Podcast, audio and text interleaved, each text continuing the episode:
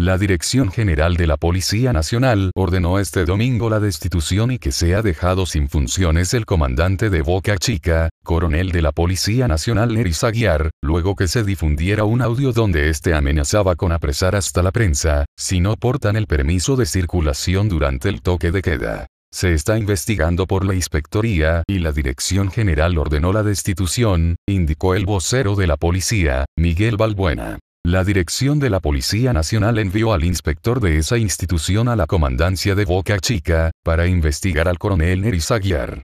Si usted es de la prensa, tiene que tener la misión que usted va a cumplir, por escrito y la prensa del medio televisivo o radial que a usted lo está enviando a cubrir esa actividad.